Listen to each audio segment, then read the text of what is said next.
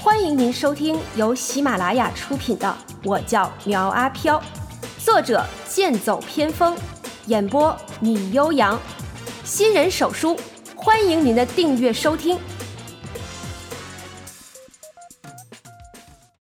第三十三章三星级任务。毛小芳被四婆催促着赶紧离开，刘静刚睡没多久，抱怨着又被叫了起来。因为噩梦的缘故，每个人脸上都顶着黑眼圈。好在呀，王富贵体魄强健，吃了一些巧克力后，精神恢复了不少，勉强开着车离开这里。等人一走，四婆开始烧香礼神，请求神明保佑他们一帆风顺。但是把香放进香炉后，整个香案垮了下来。四婆见状，脸色大变，暗道一声：“！”王富贵开着车一路向西行驶，准备先回新护士休整一下。可是半途上，李丽急着要上厕所。王富贵道：“前面有个服务区，再忍一下就到了。”李丽强忍着便意，二十分钟后也没有见到服务区，责怪道：“富贵，你到底有没有记错？服务区怎么还没有到？”王富贵也来了疑惑，道。应该是这里没错呀，怎么可能没有啊？哎呀，我不管，我要下车上厕所。李丽开始闹腾起来。关云娟道：“王少，你发现没？咱们来的路上遇到了不少车，可是现在一辆车都没有了。”王富贵立刻将车停到了紧急车道上，道：“你这么说还真是。”自从我离开了毛家村，一辆车也没有见到。哎呦，不管了，我要上厕所。李丽突然下车，冲向一边的高速护栏。关云娟见状道：“小丽，我跟你一起去。”说着下车后紧追了过去。王富贵也跟着下了车，想要活动活动身躯。突然，一阵吹吹打打的声音响起，吸引了他的目光。只见一队红色的迎亲队伍由远及近的走来，每个人的脸色惨白如纸。王富贵本能的感受到了厌恶，心道：怎么结亲还画着一副鬼样子？就在这时，护栏边传来李丽的惊呼声。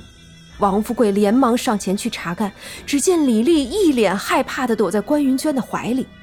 关云娟看了王富贵一眼，道：“没事，小丽刚才被只癞蛤蟆吓了一跳。对了，怎么会有唢呐声？哦，有一支迎亲的队伍往这里来了。”王富贵回身看了一眼，只见路过的花轿门帘微微露出缝隙，内有毛小芳和刘静两个人的面容。快把他们拦下来！他们是结阴婚的。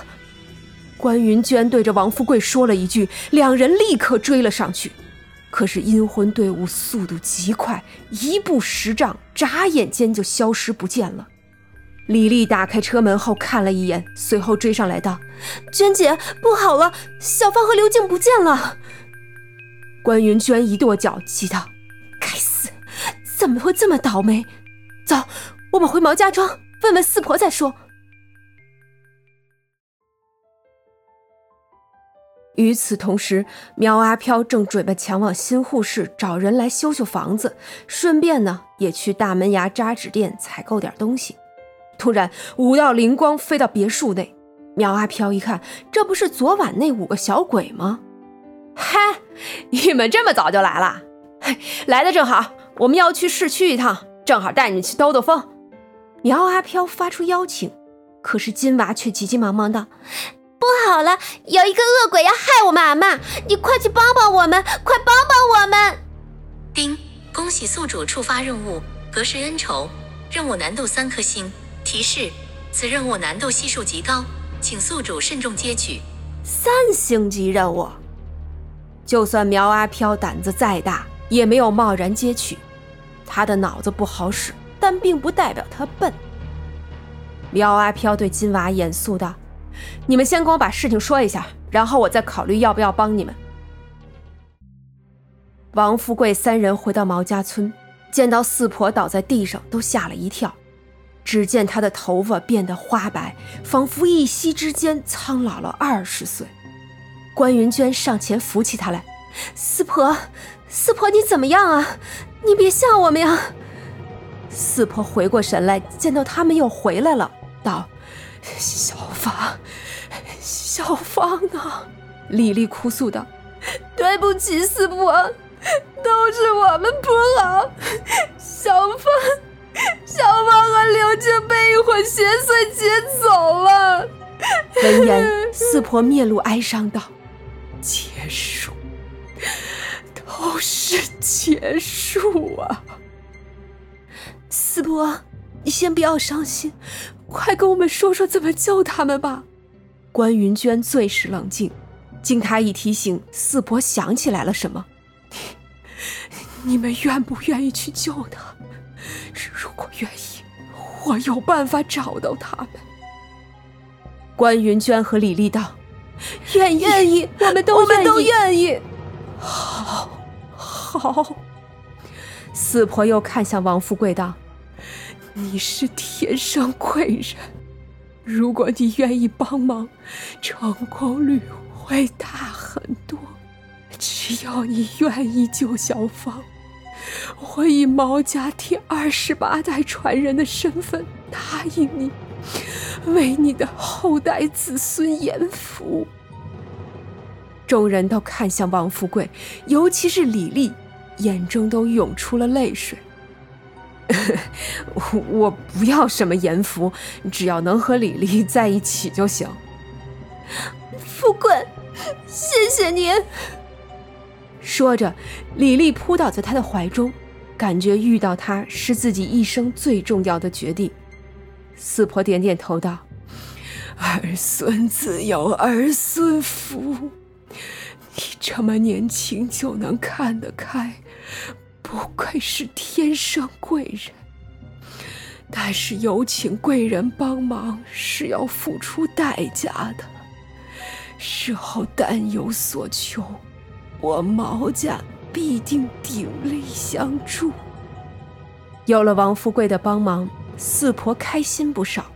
之后又对关云娟道：“你习武又身有灵气。”现在这样的人已经很少见了。我想收你为关门弟子，传承我的衣钵，你可愿意？关云娟刚要答应，四婆又道：“你先不要急着回答，我不希望你是因为救小芳才答应。”而是因为心中有除恶扬善的心，才愿意去学法。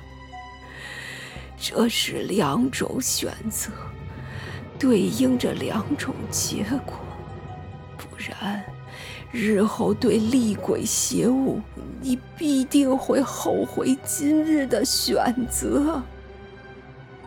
关云娟坚定道：“我请四婆收我为徒。”我愿意跟着您学法，不管未来如何，我一定不会后悔。见他目光纯粹且坚定，四婆郑重的点点头道：“那好，我现在就收你为徒。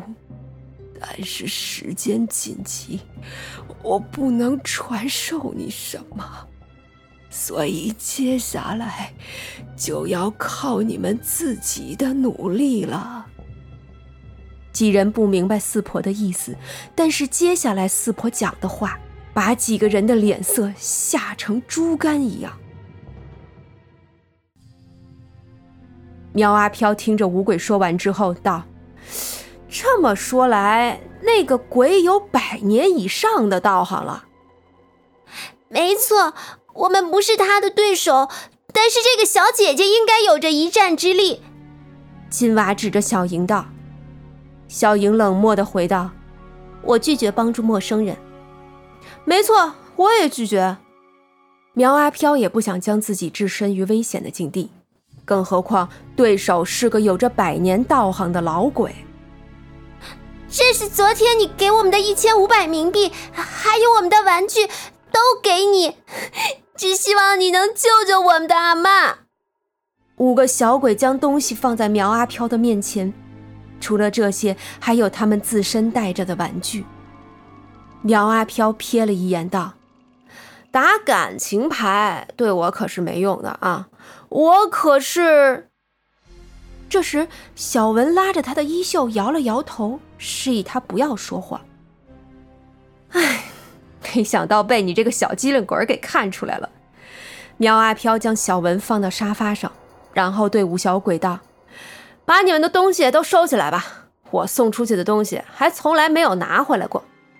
这个任务呢，我接了啊，不过你们要答应我，要经常陪我妹妹玩，知道吗？” 哦耶！几个小鬼立刻围住苗阿飘欢呼起来，水娃还亲了苗阿飘一口，让他得意洋洋。叮，十秒钟后任务开启提示：此次任务宿主只能单人进入，不得依靠外物。啊？什么？